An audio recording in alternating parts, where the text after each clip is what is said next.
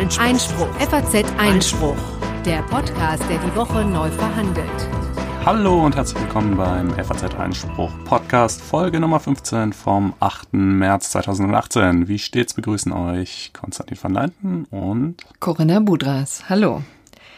Wir kommen gleich zu den Themen, denn es ist wieder viel passiert. Gestern gab es die Kopftuchentscheidung vom Bayerischen Verwaltungsgerichtshof, denn Bayern verband Kopftücher von, den Deu von der Deutschen Richterbank und wir beschäftigen uns mit einem Fall einer muslimischen Referendarin, die dagegen geklagt hat. Dann wird uns die Richterbank des Bundesverfassungsgerichtes beschäftigen. Die wird nämlich bald neu besetzt und das wird zu einem richtigen Politikum.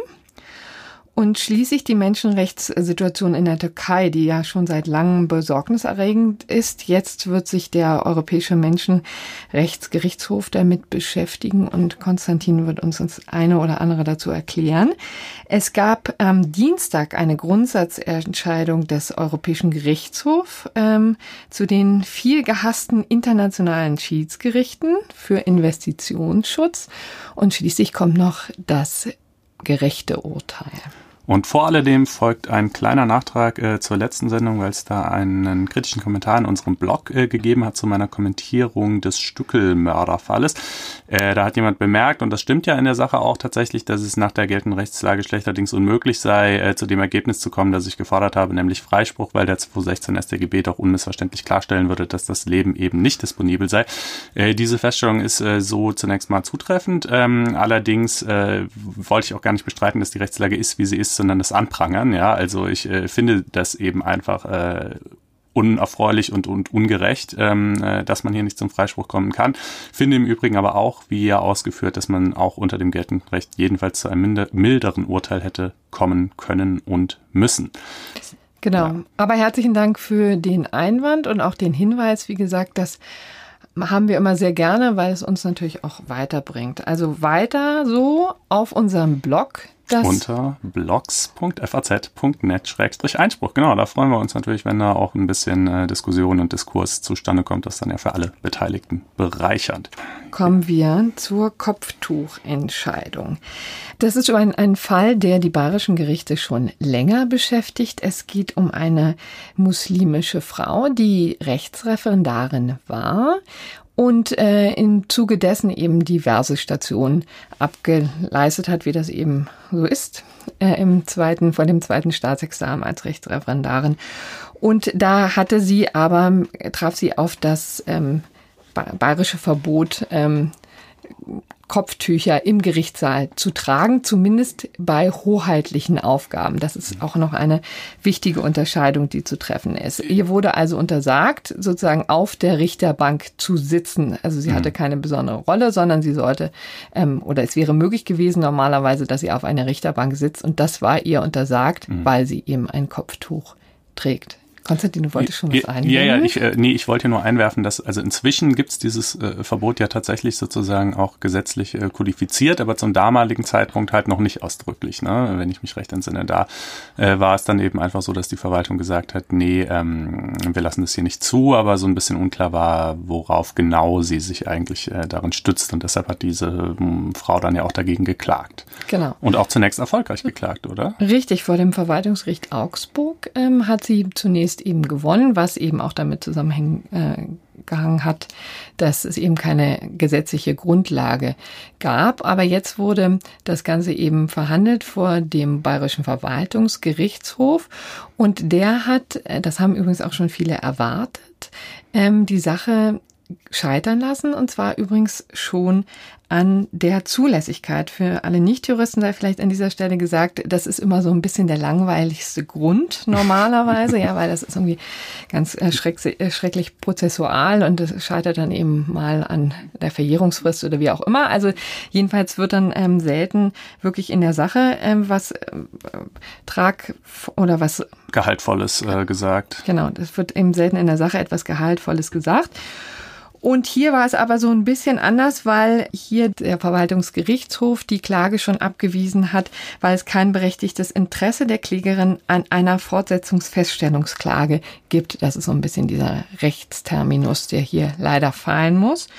Und zwar hat sie kein Rehabilitierungsinteresse, denn das Verbot sei kein tiefgreifender Eingriff in ihre Grundrechte gewesen. Also Fortsetzungsfeststellungsklage bedeutet quasi, ich möchte festgestellt haben, dass ich in meinen Rechten äh, verletzt worden bin durch die Verwaltung, obwohl diese Verletzung jetzt nicht mehr andauert. Denn inzwischen ist das Referendariat ja längst vorbei äh, und äh, sie ist irgendwie fertig mit dem zweiten, soweit ich weiß. Und sozusagen dieses Problem stellt sich jetzt für sie gar nicht mehr. Könnte man ja sagen, komm, ist doch egal, was soll's. Äh, und äh, dann kann man eben diese Feststellung äh, der Rechtswidrigkeit nur in bestimmten Fällen haben. Zum Beispiel dann, wenn ein besonders gravierender äh, Grundrechtseingriff vorlag, wo man quasi sagt, das war einfach so schlimm, was wir dir da angetan haben, äh, dass du jetzt quasi auch noch nachträglich gerichtlich festgestellt bekommst, dass es wirklich nicht in Ordnung war. Genau, und das war hier eben offensichtlich nicht so. Jedenfalls hat der Verwaltungsgerichtshof das so gesehen. Es steht natürlich ähm, auf dem Spiel die Religionsfreiheit der Frau, die ihm gesagt hat, ich werde doch wohl die Freiheit haben, hier mein äh, Kopftuch zu tragen und das eben auch nicht ablegen zu müssen. Da hat übrigens ähm, die Richterbank dann gesagt, ja, das ist natürlich auch so, ich, hat sie ja niemand gezwungen, das ähm, Kopftuch abzulegen während ihres ähm, ganzen Referendariats übrigens. Aber es ist, wird dann eben ähm, so, ist dann eben so, dass sie gewisse hoheitliche Aufgaben nicht mehr ausüben darf. Also, mhm. und das liegt eben schlicht und ergreifend an der Neutralitätspflicht des Staates. Also der Staat hat als solcher eben neutral aufzutreten, hat sich keiner Religion oder Weltanschauung oder auch politischen Meinung zugehörig zu fühlen oder besonders jedenfalls mhm. ähm, die zur Unterstützung. Und das soll sich auch im Äußeren zeigen, eben durch das Erscheinungsbild. Das ist so ein bisschen die Argumentation bei diesem mhm. Verbot gewesen. Ja, man kann das, es gibt da natürlich wirklich zwei Seiten. Auf der einen Seite ist es ja vollkommen unbestreitbar und äh, auch gar nicht anders gewünscht, dass Referendarinnen und auch Richter äh, natürlich äh, politische und welt weltanschauliche Überzeugungen haben. Also das ja. sind ja keine Maschinen, die. Alles andere wäre auch wirklich verwunderlich, ne? Also ja. das ist auch Quatsch natürlich. Also hm? weder ist es, wäre es durchsetzbar, noch ist es überhaupt gewollt. Das sind natürlich Individuen und normale Menschen wie alle anderen auch. Die mögen religiös sein, die mögen konservativ oder liberal oder was auch immer sein. Ähm, aber die Frage ist halt, wie ostentativ äh, dürfen sie es äh, zur Schau stellen? Denn äh, ich meine, das gesamte Konzept eines Gerichts, also was meinst du, warum Richter Roben tragen, ja? Hm. Nicht nur, weil es cool aussieht, sondern eben natürlich auch, weil es einfach so eine gewisse äußerliche Einheitlichkeit, Gleichheit, Neutralität, äh, vermitteln soll. Ja. Ich finde es übrigens sehr schön, dass du jetzt hier an dieser Stelle mal kundgetan hast, dass du findest, dass das cool aussieht. Ich wollte, es war jetzt keine persönliche tröstend. Überzeugung, sondern mehr so nach dem Motto, man könnte das so wahrnehmen. Ich glaube, als Richter ist das total praktisch, weil du einfach in den letzten Ranzklamotten zum Gericht kommen kannst und es sieht ja keiner, weil die Ruhe drüber ziehst. Aber wie dem auch sei, auf jeden Fall jetzt in Bezug aufs, aufs Kopftuchverbot, was sich dann ja eben jetzt nach diesem neuen in Bayern inzwischen beschlossenen Gesetz dann vor allen Dingen natürlich auch für Richter relevant wäre. Und da ist ja deutlich wichtiger. Ne? Richter Denn, und äh, Staatsanwälte, genau. genau. Die dürfen alle, also da darf eben niemand ein Kopftuch tragen. Das trifft natürlich in erster Linie die Frauen, aber ähm, so ist es. Also beziehungsweise man darf generell keine religiös weltanschaulichen Symbole tragen. Also wenn ich jetzt irgendwie, äh, weiß ich nicht, mit so einer Priestergewandung oder irgendwie äh, in einem genau. großen Goldkreuz, äh, Jesuskreuz um den Hals käme, das ginge wahrscheinlich auch nicht, aber in der Praxis ist, ist es natürlich in erster Linie das Kopftuch, was da. Äh, Womit wir übrigens bei den Kruzifixen im Gerichtssaal wären, ne? denn mhm. die ist, sind ja vielen, also die zumindest Gerichtssäle auch von innen mal gesehen haben, ja bestens bekannt. Die hängen wirklich, sind noch sehr weit verbreitet und mhm. im Zuge dieses Streites ist das auch immer wieder aufs ähm, Tapet ge gebracht worden, denn das ist natürlich auch etwas, was man sagen muss, wo der Staat von dieser Neutralitätspflicht abrückt und ziemlich deutlich sich für eine Konfession entscheidet und eben die christliche ganz besonders hervorhebt.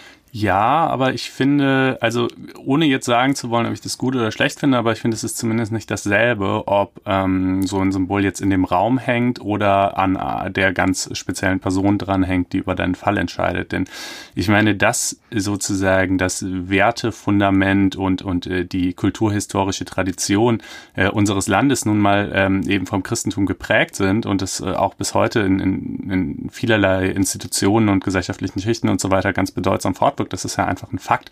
Und äh, ich finde das jetzt, glaube ich, nicht so prinzipiell so illegitim oder zumindest finde ich, kann man es halt nicht gleichstellen zu der Frage, ähm, ob jetzt jemand ein Kopftuch tragen darf als Richter. Es gibt vor allen Dingen auch einen ziemlich pragmatischen Weg, damit umzugehen, denn die ständige Rechtsprechung ist wohl schlicht und ergreifend, wer als Angeklagter nicht möchte, dass es da hängt, wer also sozusagen in diesen Gerichtssaal gehen muss und äh, sich daran stört, der hat ein Recht darauf, dass das abgehängt wird. Ach, tatsächlich, mhm. das äh, war mir ganz Und das wird wohl auch ähm, reibungslos ge so gemacht, selbst mhm. in Bayern. wird ähm, also ist immer anstandslos abgehängt und wieder angehängt, wenn der Fall abgeschlossen ist. Ja, guck mal, das ist doch eine ganz äh, entspannte Lösung, aber das, äh, die lässt sich natürlich auch nicht so gut auf die Kopftuchfrage übertragen. Ich weiß nicht, ob man jetzt äh, erstens überhaupt als Beklagter oder Angeklagter einer Richterin sagen wollen würde. Ich verlange jetzt von Ihnen, dass Sie Ihr Kopftuch abziehen. Zweitens auch nicht, ob, ob die das denn unbedingt machen wollen würde. Hätte man gleich schlechtere Karten, das ist wohl wahr. Ja, nun, also jedenfalls äh, jetzt hier eigentlich keine Entscheidung in der Sache, aber ähm, so. Die, Genau, könnte man nur diskutieren, was jetzt weitergeht. Also die Revision ähm, ist nicht zugelassen, aber die Nichtzulassungsbeschwerde, die es ja immer gibt beim Bundesverwaltungsgericht in Leipzig, die sozusagen auf etwas schmalerer Grundlage dann entscheiden, ob ähm, sie sich den Fall noch mal ein bisschen genauer ansehen wollen. Das wäre eine Möglichkeit, aber diese ganze Frage hängt auch ähm, vor dem Bundesverfassungsgericht. Wer sich erinnert, wir hatten das eben schon mal vor ein paar Folgen äh, besprochen. In der Lügenliste taucht dieses Kopftuchverbot von Rechtsreferendarinnen ebenfalls auf. Ebenfalls auf. Ja, gut, das äh, wird uns also in der Zukunft noch begleiten. Soll es dann vielleicht äh, dazu fürs Erste gewesen sein oder haben wir noch was ganz Wichtiges? Nee, und wo wir schon beim Bundesverfassungsgericht ah, sind, ja. wirst du uns jetzt mal erzählen, lieber Konstantin, was sich auf der Richterbank tut. Da wird es einen Wechsel geben, weil der ehrenwerte Richter Eichberger die Richterbank verlassen wird. Genau, so ist es. Also vielleicht erstmal ganz grundsätzlich, äh, das Bundesverfassungsgericht besteht aus zwei Senaten zu je acht Richtern, macht 16 Personen, die für eine Amtszeit von zwölf Jahren gewählt werden und nicht wiedergewählt werden können. Bedeutet rein mathematisch, äh, mehr als einmal pro Jahr äh, wird es fällig, dass eben ein neuer Richter gewählt wird. So, wie findet das jetzt statt? Ähm, abwechselnd äh, im Bundestag und im Bundesrat und jeweils mit zwei Drittel Mehrheit. Und äh, da natürlich keine einzelne Partei eine Zweidrittelmehrheit hat und auch keine zwei Parteien zusammen eine Zweidrittelmehrheit haben, äh, muss man halt immer gucken, dass man das irgendwie so ein bisschen untereinander ausdealt. Mhm. Das ist übrigens schon mal der erste Punkt, der vielleicht auch vielen, die damit nicht, ähm, nicht so befasst sind, auch Verwunderung auslöst. Also, dass die Richter suchen sich keinesfalls ihren Kollegen selber aus, sondern das ist eine hochpolitische Entscheidung. Ja, absolut. Das ist ja immer die Forderung aus der Justiz, wobei die jetzt mehr für die ordentlichen Gerichte erhoben wird, nicht so sehr für das Bundesverfassungsgericht, äh, nach, nach einer richterlichen Selbstverwaltung eben, ähm, wo, die, die Richter selber stärker mit einbezogen werden würden in diesen Auswahlprozess. Das ist aber nicht der Fall, auch bei den ordentlichen Gerichten genauso wenig und beim Bundesverfassungsgericht schon mal gar nicht. Ähm, aber das ist ja eigentlich zunächst mal ein demokratisch legitimierter Prozess. Ich meine, wenn es jetzt im Bundestag entschieden wird, die Leute sitzen ja schließlich da, weil sie weil gewählt worden sind. Und im Bundesrat genau. dann letztlich mittelbar auch. Hm. Ähm, so. Und jetzt gibt es einen besonderen Kandidaten, der schon in Karlsruhe auf ähm, gemischtes Feedback äh, trifft. Wobei ich glaube, es geht gar nicht so sehr um ihn als Person, sondern eher um die Partei, die ihn äh, vorgeschlagen hat. Denn ähm, Wer ist das? Normaler, also der, der Mann heißt Claudio Neddenböger und äh, wird von den Grünen vorgeschlagen, äh, was eine Besonderheit ist, denn äh, bisher war es fast immer mit ein paar Ausnahmen so, dass die Kandidaten entweder von der CDU oder der SPD abwechselnd äh, vorgeschlagen wurden. Die beiden größten Parteien haben sich zusammengetan und dann haben die sich eben noch ein bisschen Unterstützung von äh, den anderen gesucht, von den Grünen oder von wem auch immer. Ähm, dann kam es jetzt aber dazu und manchmal durften die Grünen dann auch mal einen benennen, wenn die Großen sich mal äh, großzügig äh, gegeben haben. Ja, aber jetzt äh, 2016 kam es halt dazu, dass die Grünen gesagt haben, Moment mal, äh, wir sind irgendwie in zehn, äh, Klammer auf, inzwischen sind es nur noch neun, Klammer zu, äh, Landesregierungen vertreten. Äh, da war auch eine Wahl im Bundesrat gerade. Äh, wir wollen jetzt hier mal regelmäßig und nach einem festen System äh, mitreden dürfen. Äh, und dann hat man sich geeinigt, okay, es geht jetzt immer, äh, jeder fünfte Bundesverfassungsrichter darf jetzt von den Grünen benannt werden. Und die wären jetzt eben eigentlich gerade dran für die Nachfolge vom Eichberger. Und was ist da das, äh, was sind die Bedenken, die aus Karlsruhe kommen? Ja, also äh, die Bedenken kommen ganz offenbar von den Richtern selbst. Jetzt keiner namentlich aufgetreten, aber es wurde so von den einschlägigen Journalisten in einer Weise zitiert, dass also schon klar wurde, äh, es, es rührt jedenfalls aus dem Gericht. Und äh, die Bedenken sind, dass man sagt, also wenn, wenn jetzt tatsächlich dieser Kandidat kommt, ja, dann sitzen, in, dann sind von den acht Richtern im ersten Senat äh, gerade mal zwei von der Union benannt, drei von der SPD, zwei von den Grünen, darunter auch äh, die Susanne Bär und dann eben jetzt dieser Claudio Nettenböger und einer von der FDP. Damit wäre sozusagen zumindest, wenn wir jetzt mal einfach nach dem Parteiticket gehen, dieser Senat relativ weit links. Ja, das ist der erste Senat, äh, der ist überwiegend so. Ja, wofür ist er zuständig? Für ähm, die klassischen Grund- und Freiheitsrechte, wenn man so. Also das ist jetzt eine stark vereinfachende Darstellung, ja. Aber der erste Senat macht überwiegend so die Grundrechtssachen und der zweite Senat macht überwiegend die staatsorganisatorischen Sachen. Ähm, Normenkontrollverfahren und äh, MPD-Verbot zum Beispiel. Genau, solche Dinge. Also zweite, also machtpolitisch ist der zweite wichtiger und bürgerlich-freiheitlich ist der erste wichtiger. Und ähm, es geht gar nicht, also es ist überhaupt nicht so, ne, man kennt das ja zum Beispiel aus den USA vom dortigen Supreme Court, äh, da ist ja ein wahnsinniges Hauen um Stechen äh, um die Benennung der Kandidaten.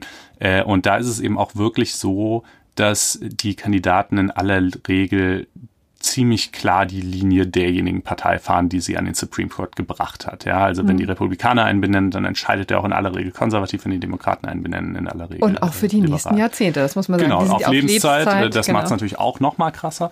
Ähm, und äh, das ist in Deutschland ehrlich gesagt überhaupt nicht der Fall. Ja, also es kommt durchaus regelmäßig vor, dass äh, Parteien sich nachher die Augen reiben und äh, sagen, was, was, was haben wir getan? Ja, äh, dieser undankbare Wicht äh, entscheidet ganz anders, als wir uns das vorgestellt haben.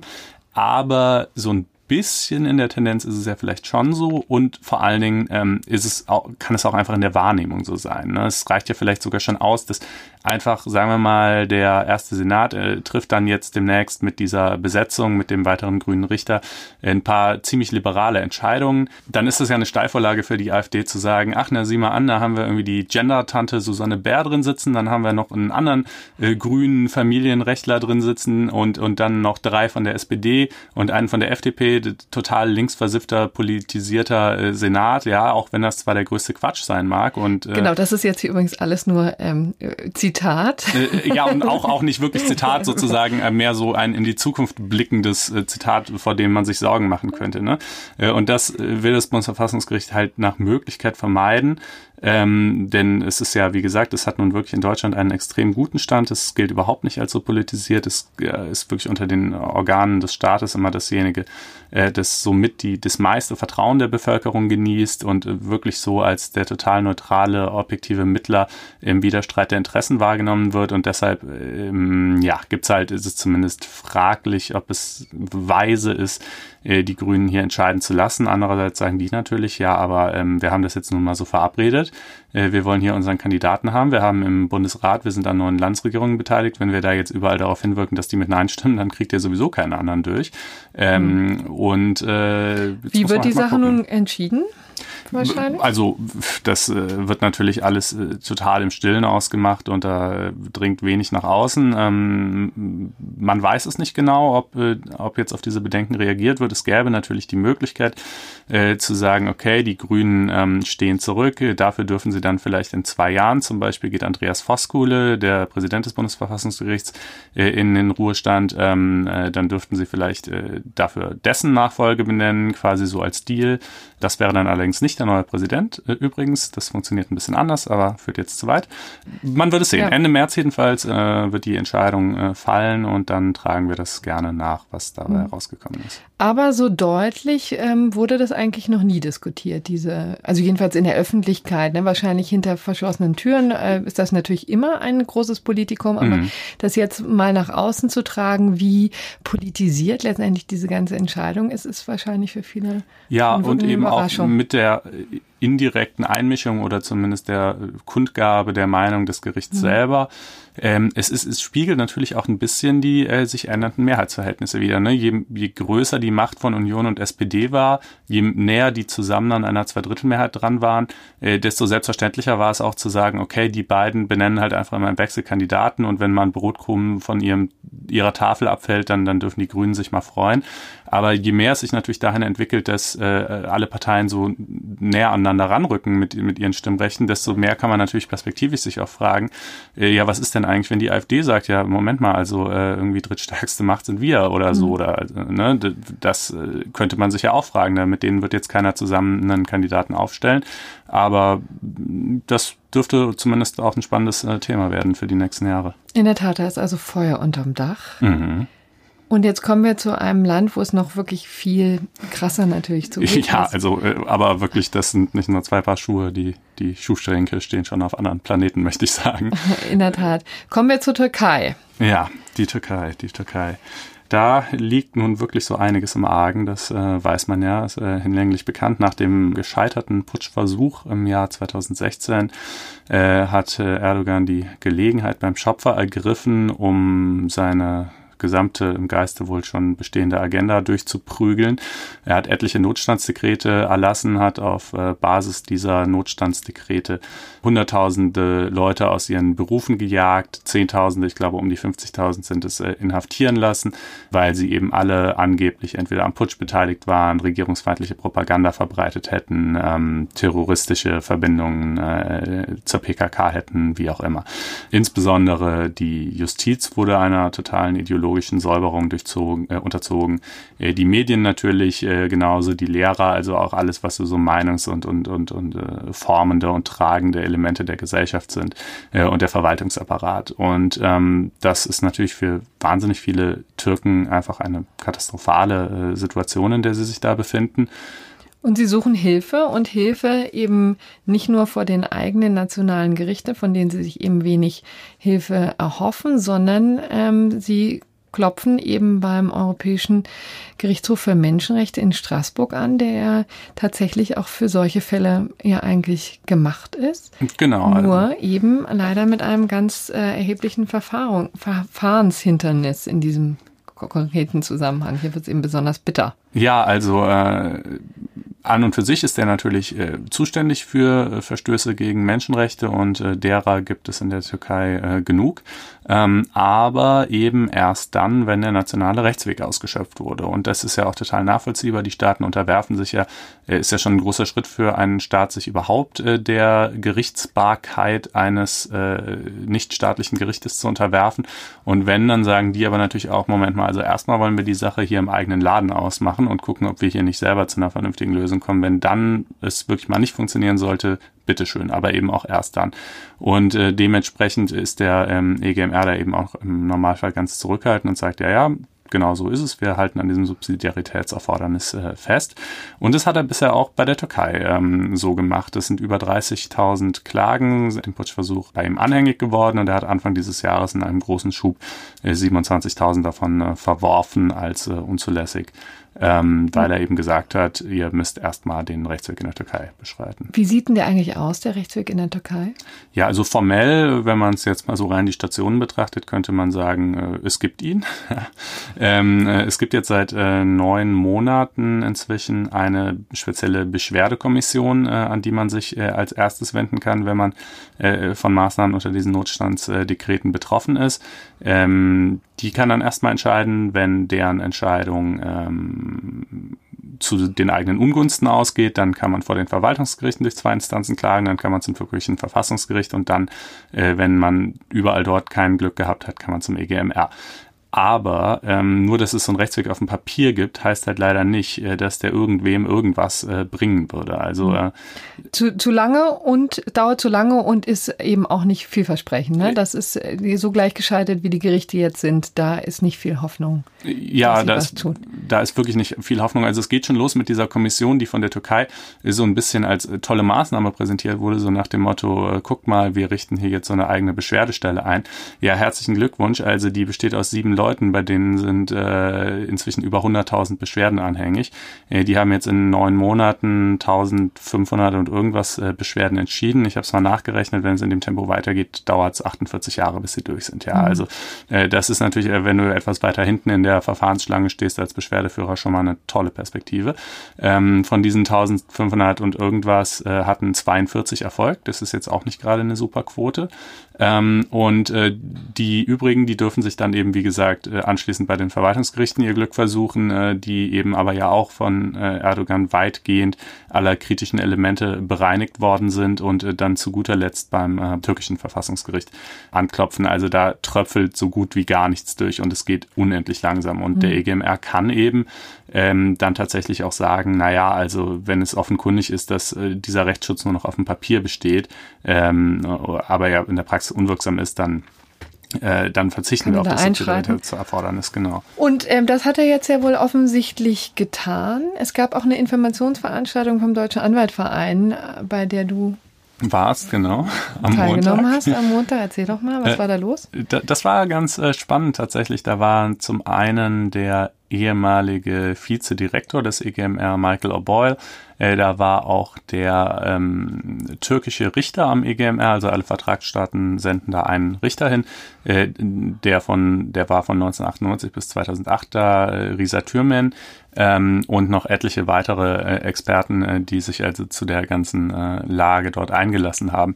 Äh, und der Obol hat also ähm, die bisherige Linie des EGMR schon verteidigt und hat eben gesagt, äh, ja, klar, die, die sind nicht doof in Straßburg, die sehen die ganzen Probleme in der Türkei natürlich auch, aber ähm, äh, es geht nicht an, quasi einfach einem Land, nur weil da bestimmte mhm. Dinge nicht so toll laufen, zu unterstellen, dass seine Gerichte ihre Arbeit nicht machen werden, sondern man braucht. Man muss es sehen, in genau. der Tat. Ne? Man muss zumindest mal einmal oder jedenfalls ja, Hinweise darauf haben, dass das wirklich so ein äh, Unrechts System ist, dass sich das rechtfertigt. Ähm, genau, sonst, sonst unterwandert man auch irgendwann die eigene Legitimität. Mhm. Äh, und er war aber ganz zuversichtlich, dass er meinte, ja, inzwischen die, die ablehnenden Entscheidungen des äh, EGMR ähm, würden sich so wahrscheinlich nicht fortsetzen. Die, die einfach auch wirklich harten Belege dafür, dass das in der Türkei echt alles nur noch eine Scharade und ein Schauspiel ist, äh, würden täglich wachsen und mehr werden und die Richter würden irgendwann auch nicht umhin kommen zu sagen, okay, jetzt äh, schalten wir uns ein.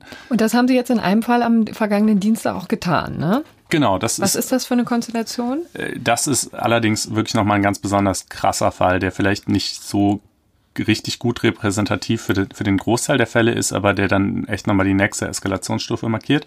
Äh, da geht es um zwei Journalisten, die wegen angeblicher Terrorpropaganda ähm, äh, verhaftet und äh, verurteilt worden sind, dann innerhalb der Türkei geklagt haben. Das war, glaube ich, noch bevor es diese Beschwerdekommission gab. Die sind also dann direkt zu den Verwaltungsgerichten und dann zum Verfassungsgericht gekommen. Und siehe da, äh, ein Wunder ist geschehen. Das Verfassungsgericht äh, hat ihnen tatsächlich Recht gegeben und gesagt, nee, auf dieser äh, wirklich vollkommen dünnen, kaum erkenntlichen äh, Grundlage äh, hätten die nicht verurteilt werden dürfen. Aber, äh, und, und müssen jetzt freigelassen werden in der Folge.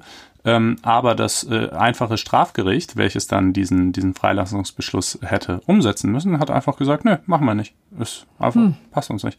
Ne, ist natürlich, äh, und, und da muss man dann wirklich sagen, ist das äh, Ende der Fahnenstange echt erreicht. Ne? Also wenn du es schon schaffst, vom höchstinstanzlichen Gericht eines Landes eine stattgebende Entscheidung zu erwirken und die dann einfach noch nicht mal umgesetzt wird, dann kann man natürlich wirklich nicht mehr davon reden, dass der mhm. nationale Rechtsschutz noch funktionieren würde. Ähm, und da wird der EGMR am 20. März entscheiden. Und äh, wie er in der Sache entscheiden wird, weiß man naturgemäß noch nicht. Allerdings, es ist ganz interessant, äh, die Information, dass er überhaupt an diesem Datum entscheiden würde, war in türkischen Medien vorher geleakt, ja, man irgendwo aus äh, internen Kreisen des EGMR. Und Teil dieses Leaks war auch, dass er stattgeben wird, ja. Ähm, und nachdem hm. sich jetzt sozusagen das Datum schon mal bestätigt hat, denn das hat der EGMR inzwischen offiziell bestätigt, äh, könnte man sich vorstellen, dass quasi dann der, der, die Sachfrage sich ebenfalls bestätigen wird. Ja, also das wird dann wahrscheinlich für Aufruhr sorgen in der Türkei. Hat jetzt die Nachricht wahrscheinlich schon. Mhm. Schon dieses Leak wahrscheinlich. Ja, klar.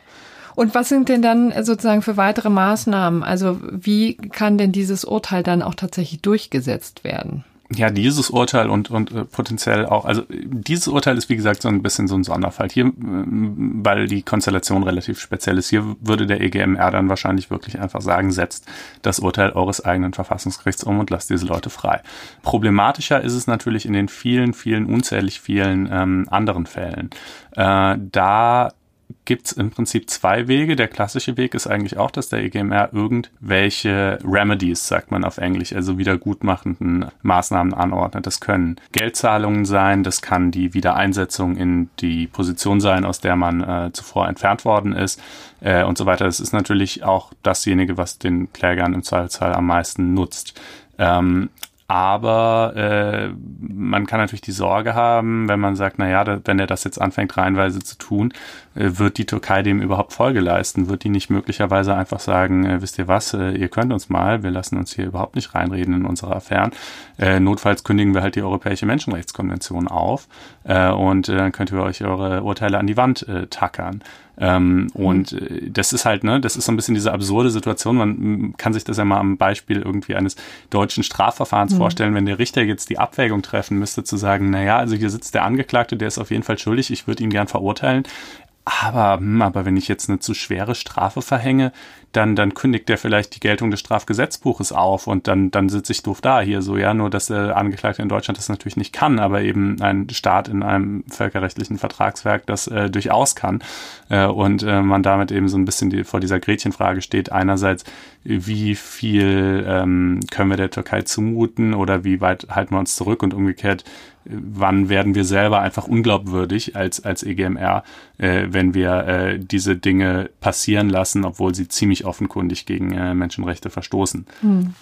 In der Tat, also letztendlich, das ist natürlich das Frustrationspotenzial des äh, Völkerrechts generell und hier eben in ganz besonderen Maße. Es gibt noch eine Alternative, die so ein bisschen vielleicht diplomatischer wirkt, wobei man sich die Frage stellen kann, ob sie wirklich äh, so den Königsweg markieren würde. Es gibt äh, sogenannte Piloturteile, äh, die der EGMR fällen kann. Da spricht er jetzt also nicht irgendwelche Remedies einzelnen Klägern zu, sondern er weist quasi auf die ähm, strukturellen Defizite äh, innerhalb eines Staates hin und äh, fordert den auf, gewisse Mechanismen zu deren Behebung zu schaffen. Also er sagt zum Beispiel, nach Analyse einer großen Zahl von Fällen hat sich ergeben, dass in der Branche der Lehrer auf Basis von Behauptungen X und Y irgendwie zu lasch, also zu leicht Leute aus dem Amt gejagt wurden und wir könnten uns vorstellen, dass diese oder jene ähm, Form der Wiedergutmachung irgendwie in Frage käme und äh, dann hat der äh, Mitgliedstaat halt einen größeren Spielraum äh, dabei, wie er das konkret ausgestaltet. Das ist einerseits dann für ihn ein ein vielleicht weniger schmerzlicher Eingriff in, in seine Autonomie.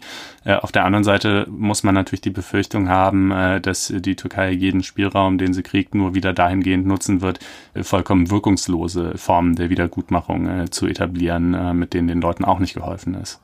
Also warten wir jetzt erstmal auf den 20. März und gucken, was dann entschieden wird und vor allen Dingen, wie die Türkei reagiert. Mhm. Jetzt kommen wir zu einem anderen Thema, dem Investitionsschutz, bei dem ich auch nochmal um Aufmerksamkeit äh, bitten wollte, denn das ist immerhin ja, die Materie, die mal Tausende von Menschen auf die Straßen gebracht hat, Protest ähm, erwirkt hat, und zwar in Zusammenhang mit äh, TTIP, ja, mhm. äh, den Verhandlungen äh, um das äh, transatlantische äh, Handelsabkommen mit den Vereinigten Staaten. Da waren eben auch schon Klauseln vorgesehen für internationale Schiedsgerichte zum Schutz von Investitionen, ja, und da hieß es immer, das sind äh, die parallel äh, geheimen Parallelverfahren, die Paralleljustiz der Großkonzerne. Es wurde gar von einer Diktatur der Großkonzerne Hinterzimmerjustiz äh, genau. und so weiter. Und nun hat der EuGH solche Investitionsschiedsgerichte entmachtet. Und in mhm. diesem Zusammenhang möchte ich nochmal einen kleinen Lesetipp geben. Ähm, und zwar auf FAZ Einspruch äh, unserem Online-Magazin. Da gibt es eben zu diesem und zu ähm, allen anderen Themen übrigens auch in den vergangenen Tagen interessante Berichte dazu, die man eh noch mal ein bisschen vertiefen kann, wenn es einen juristisch besonders interessiert. Unter faz-einspruch.de findet ihr alle Infos und könnt es dort auch abonnieren. Und jetzt also zum, äh, zu diesen Gerichten vielleicht nochmal kurz erklärt, was das genau eben ist. Schiedsgerichte zum Investitionsschutz sind private Gerichte, also eben nicht staatliche, die meist eben ad hoc einberufen werden und zwar immer dann, wenn sich ein Unternehmen über einen Staat ärgert, der äh, Invest ja, Rahmenbedingungen für Investitionen für ihn verschlechtert hat. Mhm. Ne? Also die Konstellation ist eben immer die, ein Konzern investiert in ein fremdes Land, äh, womöglich Millionen oder gar Milliarden und äh, in der Hoffnung, dann Gewinne zu machen und dann werden die Rahmenbedingungen geändert und ähm, es bleibt ein Schaden, auf den das, das Unternehmen sitzen bleibt und dem möchte es dann, dem möchte es äh, wiederbekommen von dem jeweiligen Staat. Und äh, um diese Investitionen zu schützen, gibt es schon seit vielen, vielen Jahrzehnten eben solche äh, Mechanismen, dass dann ein Schiedsgericht ein ähm, äh, gerufen wird und eben das nicht an die staatlichen Gerichte geht, das ja auch irgendwie, das hat ja durchaus auch Sinn, weil wenn ein Staat involviert ist, kann man ja davon ausgehen, dass vielleicht die Gerichte und eben nicht nur in der Türkei, sondern das ist, äh, glaube ich, generell eben ein Problem, dass die Gerichte tendenziell eher auf Seiten des Staates sind. Ja. Also es gibt äh, Schiedsklauseln ja äh, jetzt einmal in der Konstellation, die du gerade genannt hast, eine, zwischen einem Investorunternehmen und einem anderen Staat, in dem investiert wird.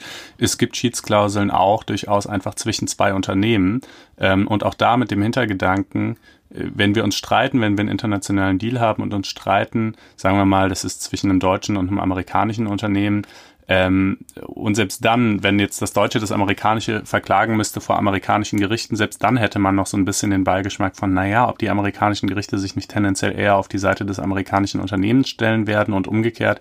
Und natürlich umso mehr, wenn auf der einen Seite eben nicht ein amerikanisches Unternehmen, sondern der amerikanische Staat steht, ja. Äh, und deshalb ist halt die Idee zu sagen, das ist schlicht und ergreifend eine vertragliche Vereinbarung, so wie alle anderen auch.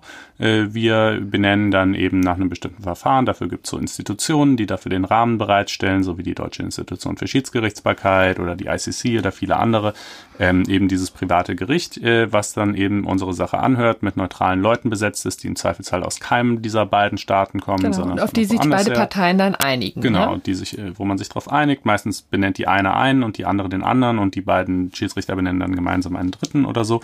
Das ist ein, ein weit praktiziertes äh, Verfahren und jetzt hier allerdings darf es nicht zur Anwendung kommen, hat der EuGH gesagt. Ne? Genau, denn der Europäische Gerichtshof hat jetzt ähm, nun erstmalig sozusagen über die Zulässigkeit eigentlich solcher konkreten Klauseln in bilateralen Investitionsschutzverträgen geurteilt. So ist eben der offizielle Name BIT immer abgekürzt. Also worum ging es hier genau? Im Fokus stand ein Investitionsschutzabkommen zwischen der Niederlande und der Tschechoslowakei, das 1991 eben nach dem Fall der Mauer und dem Umsturz der Sowjetunion ähm, geschlossen wurde. Äh, hier in diesem konkreten Fall äh, war dann die Slowakei involviert als äh, Rechtsnachfolger der Tschechoslowakei. Und äh, das sah eben vor, dass im ähm, hatte eben so eine Schiedsgerichtsklausel. Mhm. Und dann ist Folgendes passiert. Im Jahr 2004 wurde der Krankenversicherungsmarkt äh, liberalisiert.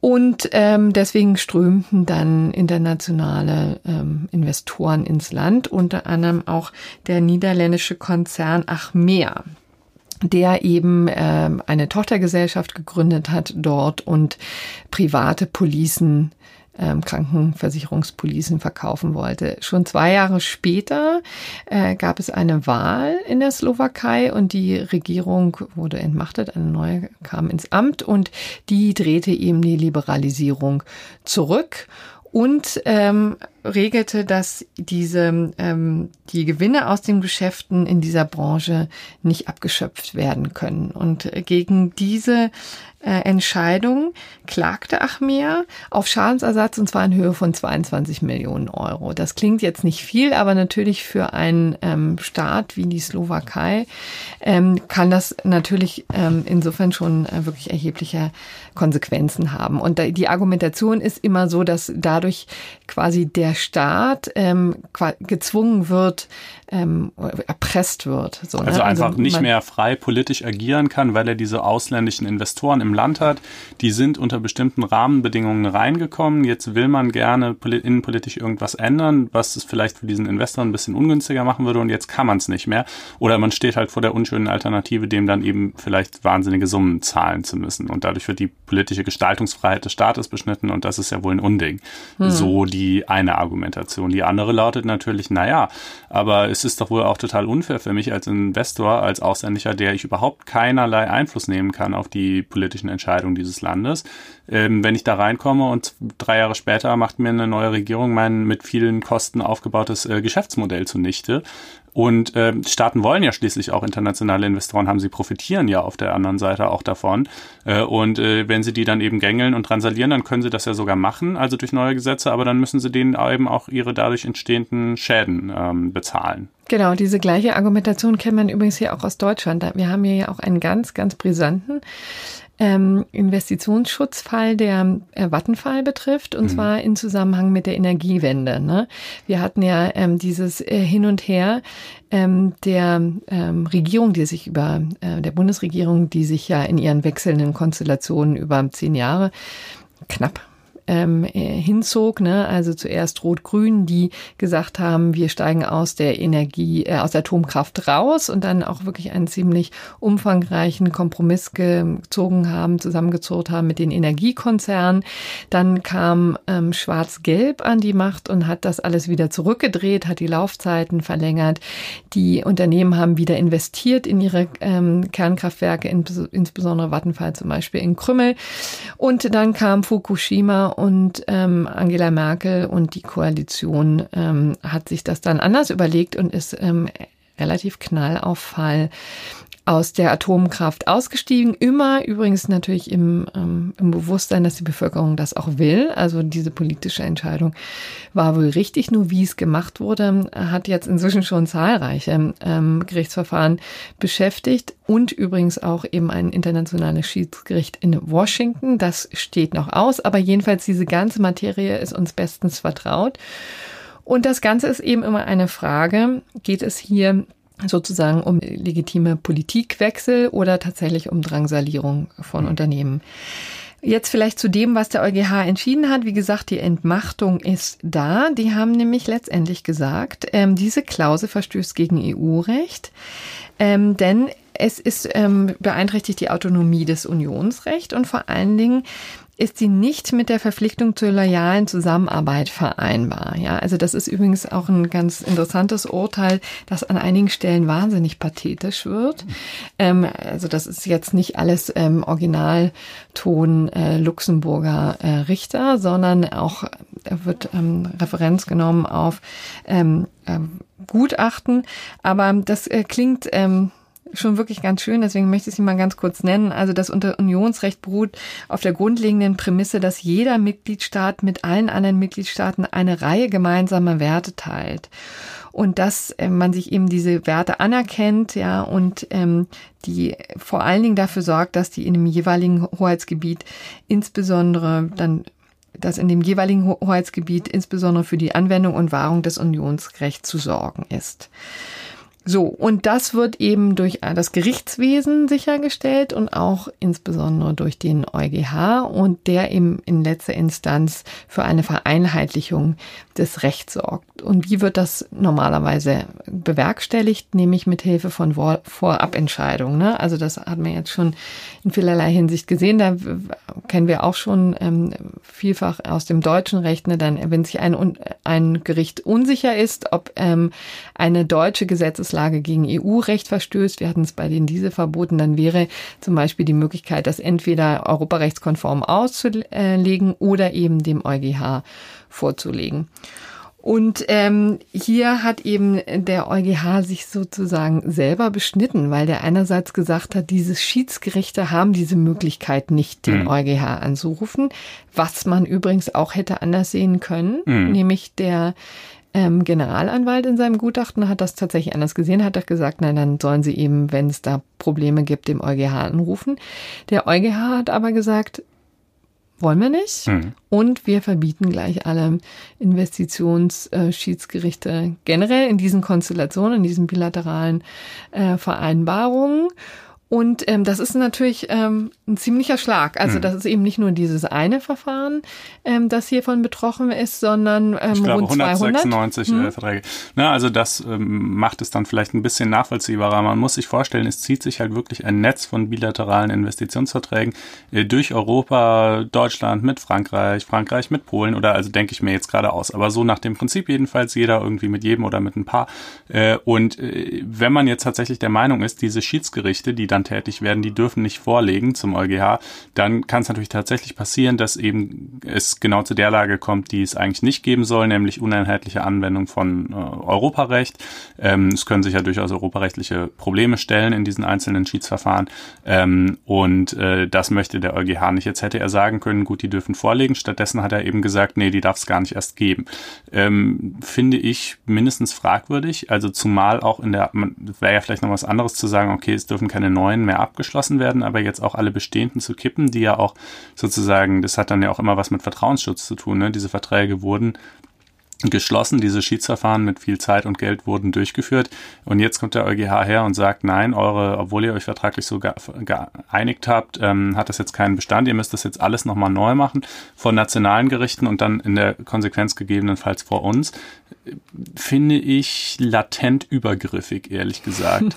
ähm, also ich weiß nicht, ob ich diese Entscheidung für besonders weise halte. Ja, da kann ich dir leider äh, diesmal nicht widersprechen. Ich finde es nämlich auch schwierig. Ähm, ich fand ehrlich gesagt auch immer die ganzen Proteste ähm, gegen die Schiedsgerichtsverfahren ähm, ein bisschen äh, überzogen. Es ist immer natürlich sinnvoll, das auch zu kritisieren und es sind ja auch ähm, durchaus, hat ja Erfolg gezeitigt. Diese Verfahren sind auch wesentlich transparenter geworden. Also da gibt es zumindest auch im Fall Wattenfall ähm, einfach Passagen und der mündlichen Behandlung, die eben bei YouTube einzusehen sind. Ne? Mhm. Also es sind eben keinesfalls mehr diese Geheimtribunale, von denen immer die Rede ist. Also deswegen sind sie auch weniger ähm, gruselig, aber äh, sie sind sozusagen ähm, gelebte Praxis. Und ich finde ehrlich gesagt auch immer ähm, ganz bemerkenswert, wirklich hier das mal als Bemerkung am Rande, dass Konzerne grundsätzlich immer als gesichtslose Menschen, äh, als gesichtlose äh, Unternehmen, ja. Einheiten äh, behandelt werden. Da arbeiten Menschen und mhm. die Menschen verdienen Geld und die verdienen deswegen Geld, weil das Unternehmen Gewinne macht. Ja, also ja, das darf man, so Ja, das also, darf man nie vergessen.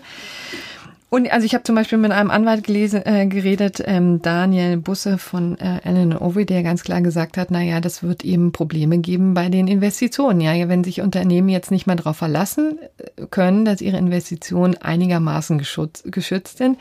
Klammer aus, kann ja auch sein, dass sie dann vor, vor den Schiedsgerichten gar nicht gewinnen. Ja, das ist mhm. ja gar nicht Gott gegeben, dass es ja. so sein muss.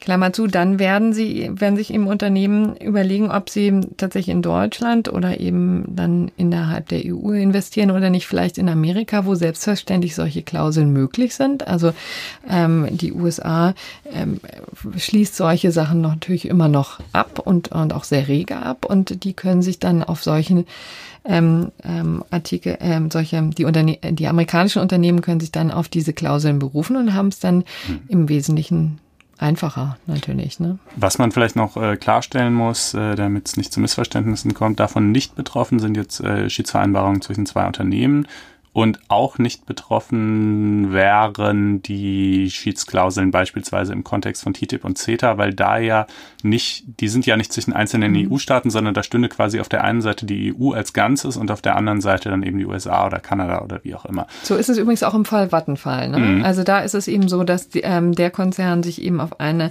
auf den Vertrag zur Energiecharta beruft und das ist auch ein Vertrag, der den EU EU als Ganze abgeschlossen, hat und deshalb ist es weniger problematisch oder nicht problematisch ja. in dem Fall, genau.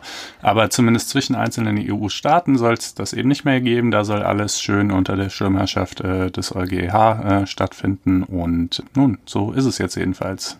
Genau. So, und äh, dann äh, kommen wir jetzt noch ganz kurz zu einem kleinen Nachtrag, bevor es ins gerechte Urteil geht. Äh, wir hatten ja hier in der Vergangenheit schon ausführlich über den Raserfall vor dem Bundesgerichtshof gesprochen. Der ist jetzt inzwischen auch entschieden worden.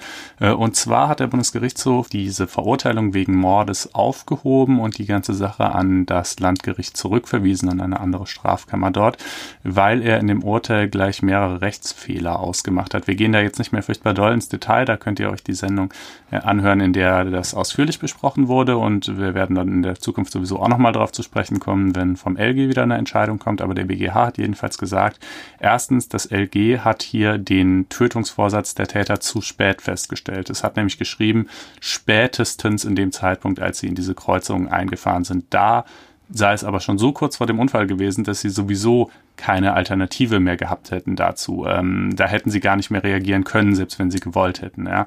Äh, das war der erste Rechtsfehler. Der zweite Rechtsfehler war, dass er die Mittäterschaft, dass LG die Mittäterschaft nicht ordentlich festgestellt hat. Da hat es nämlich gesagt, ähm, ja, sie haben sich ja zu dem Rennen verabredet. Das reicht aber nicht aus, denn in dem Moment der Verabredung zum Rennen hätten sie ja wohl eher noch keinen Tötungsvorsatz gehabt, sondern er hätte sich, wenn überhaupt, dann erst während dieser Wahnsinnsfahrt so herauskristallisiert zu irgendeinem Zeitpunkt. Und ist das dann wiederum noch von der Vereinbarung getragen? Hm, weiß man nicht, schwierig. Ähm, und als dritter und letzter Rechtsfehler die Tatsache, dass das LG davon ausgegangen ist, dass die Täter selber ähm, sich offenbar total sicher gefühlt hätten in ihren Autos, ja, also ähm, davon ausgegangen wären, ihnen wird schon nichts passieren. Gleichzeitig aber Tötungs- oder Körperverletzungsvorsatz hinsichtlich der Beifahrerin des einen Täters, die ja schließlich in demselben Auto mit drin saß, angenommen hat. Das ist in der Tat unlogisch. Ähm, das waren also die drei Gründe, mit denen der BGH das Urteil aufgehoben hat. Er hat aber auch klargestellt, dass es prinzipiell schon möglich ist, Raser auch wegen Mordes zu verurteilen, äh, wenn eben tatsächlich die Feststellungen das tragen. Vielleicht tragen sie es sogar in diesem Fall. Ähm, wie gesagt, da wird das LG nochmal ran müssen. Ähm, und wir werden euch dazu auf dem Laufenden halten. Das jetzt nur als kleiner Nachtrag. Alle weiteren Details äh, findet ihr in der, einer der vergangenen Folgen und übrigens natürlich auch auf Einspruch und den Link dazu packen wir euch in die Show Notes. Kommen wir jetzt zum gerechten Urteil und vordergründig zu einer etwas leichteren Materie. Es geht nämlich um das RTL Dschungelcamp, aber das Ganze hat dann doch harsche Konsequenzen gehabt. Es geht darum, dass im Jahr 2016 eine Staffelfahrt, äh, äh, eine Staffel stattfand, wo Natalie Volk eine tragende Rolle spielte, eine junge Frau die nach Australien dazu reisen wollte und ihre Mutter, äh, offensichtlich sehr engagiert, wollte mit dabei sein. Das Problem war, diese Mutter ist Lehrerin und deswegen an die Schulferien gebunden. Nun ist RTL eben äh, außerhalb der Ferien in sie gestochen und sie wollte so gerne mitkommen, die Mutter, und hat einen Antrag auf Sonderurlaub gestellt, der aber abgelehnt wurde. Klammer auf, verständlicherweise, Klammer zu. Denn irgendwo hört es auch auf. Aber was hat diese Frau gemacht? Die hat das nicht auf sich sitzen lassen, sondern tatsächlich ähm, sich krank schreiben lassen. Und zwar übrigens nicht nur von einem Arzt, sondern von zwei Ärzten. Ja, der erste hat, glaube ich, nur einen Attest über eine Woche ausgestellt. Das hätte aber nicht gereicht, äh, denn das äh, ging drei Wochen lang die Dreharbeiten dort. Ne? Ja, beziehungsweise sie wollte drei Wochen vor, ähm, vor dem Sommer ähm, vor den Sommerferien schon fahren. Ach so, um dann quasi sanft dann überleiten zu können. Genau, ja. neun, Mon äh, neun Wochen Zeit gehabt. Ich weiß nicht, wie lange das dauert. Ich habe echt gesagt Dschungelcamp. Ich gucke es auch nie. niemals ja, geguckt. Ja, genau, ich, das weisen, muss ja wohl schon länger gehen. Ne? Ich meine, es sind ja etliche Folgen und dann irgendwie eine pro Woche oder so. Keine Ahnung, wir sind total Dschungelcamp unkundig. Aber wie auch immer. Auf jeden Fall, sie wollte drei Wochen bekommen. Sie bekam dann von diesem zweiten Arzt auch einen Attest über drei Wochen. Und übrigens, der Attest ging auf, und das fand ich ehrlich gesagt so ein bisschen perfide, es ging eben auf depressive Erschöpfung. Ne? Mhm. Und dann der erste Arzt hatte sie auch an den Psychiater weitergeleitet und so. Also, naja, also sie wurde erwischt. Ähm, wenig überraschend. Und das hat nun. sie wurde vor allen Dingen erwischt, äh, das muss man sich ja wirklich mal reintun, weil sie nämlich äh, in dieser äh, Sendung, und das gehörte auch zu dem Vertrag, glaube ich, ihrer Tochter mit RTL, Interviews gegeben hat. Ne? Also die haben sie da halt einfach gefilmt. Da müssen dann ja auch immer die Eltern ein bisschen was sagen zu dieser absoluten Sternstunde im Leben ihrer Kinder, wenn die gerade wieder irgendwelche Kakerlaken aufessen oder so, wie stolz sie jetzt sind, ja. Und das hat sie dann eben auch von Australien aus gemacht. Und ja gut, das kann einem natürlich möglicherweise auffallen als Arbeitgeber, wenn dann eben die eigene ähm, Lehrerin da irgendwie im Fernsehen zu sehen ist in Australien.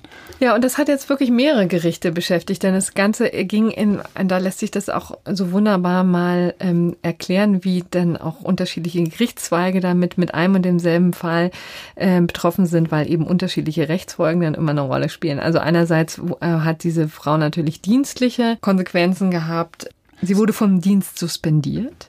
Ja. Das Ganze ähm, fand sich dann im Verwaltungsgerichtsverfahren wieder und das gerechte Urteil, von dem wir hier reden, ist tatsächlich das Strafverfahren. Also Wobei die beide gerecht sind in beiden, in beiden Gerichtszweigen, muss man sagen. Muss man ehrlicherweise sagen. Hier geht es äh, in dem konkreten Fall, der jetzt am Dienstag entschieden wurde, war es eben ein Strafverfahren, weil nämlich ähm, sie ähm, äh, angeklagt wurde wegen Erschleichen eines Attests. Das ist tatsächlich ein eigener Straftatbestand, ja. Wusste ich vorher auch nicht, ist aber so. Ähm, ich extra nochmal nachgeschaut. Genau, und sie hat jetzt eben ähm, eine Geldstrafe bekommen äh, in Höhe von 3600 Euro. Das ist übrigens milder als das, ähm, was das Amtsgericht zuvor gemacht hat. Die hatten knapp 1000, äh, 10.000 Euro mhm. angesetzt mhm. als Geldstrafe. Und zwar, das fand ich ähm, ganz interessant, die haben sozusagen vor den weiteren Konsequenzen schon so ein bisschen ähm, gewarnt, haben gesagt, diese Frau wird höchstwahrscheinlich ihren Beamtenstatus verlieren, wird deshalb weniger Einkünfte haben, beziehungsweise arbeitslos. Und ähm, dann wird sie ähm, eben. Ja, war, war es ja dann, die haben eben Unterhaltspflichten sozusagen noch hm. gegengerechnet. Und deswegen hm. kam sie dann nur auf 3600 Euro. Hm. Ja, damit sprichst du dann eben zugleich auch den zweiten Zweig an, ne? eben die verwaltungsrechtliche Seite, die wurde vorübergehend suspendiert, bekommt momentan noch die Hälfte ihrer Bezüge ähm, und da läuft aber ein Disziplinarverfahren, das kann verschiedene Konsequenzen haben, ähm, Ermahnung, Rückstufung in der Besoldungsgruppe oder eben im Worst Case auch tatsächlich äh, Verlust des äh, Beamtenstatus, wenn man sagt, hier ist das Vertrauensverhältnis äh, dauerhaft einfach äh, beschädigt oder zunichte gemacht zwischen Dienstherr und Angestelltem. Und also äh, du, es würde mich nicht um den Schlaf bringen, ganz ehrlich. Also ich meine, in der Privatwirtschaft, wenn du äh, irgendwie zumal drei Wochen, weißt du, ist jetzt auch nicht mal so ein Tag, scheiße, ist irgendwas super Wichtiges, ich krieg keinen Urlaub. Also auch das ist nicht in Ordnung so, aber drei Wochen ist schon echt eine Frechheit. Und dann vor allen Dingen auch noch echt ein Interview zu geben, was im Fernsehen ausgestrahlt wird, damit deinen Arbeitgeber, Schrägstrich Dienstherren ja auch wirklich förmlich äh, bloßzustellen und irgendwie offenkundig als Eltern. Idioten zu behandeln, ja. ähm, das ist schon echt äh, ziemlich frech und äh, das, äh, ja. Harter Tobak. Wer es anders um, sieht, kann sich natürlich gerne melden. Wie gesagt, wir freuen uns über Feedback, würden es jetzt hierbei belassen. Die Woche ist hinreichend verhandelt. Genau, äh, ich kann schon mal meine Abwesenheit ankündigen für die nächste Folge. Ja, ich fahre in Urlaub. Äh, ja, aber für euch äh, gibt es eigentlich gar keinen Grund zur Trauer, denn ich werde vertreten von dem euch schon aus Folge Nummer 7 war es, glaube ich, bekannten Markus Jung, der das auch ganz, ganz großartig immer macht und ich glaube, ihr werdet mich überhaupt nicht zurückhaben wollen. Genau, mein ah. Kollege aus dem Wirtschaftsteil der FAZ. Freue ich mich schon drauf und dir wünsche ich aber einen schönen Urlaub und äh, unseren Hörern eine wunderbare Woche. Ja, die wünsche ich auch. Gut, und bis dann. Tschüss. Macht's gut, ciao.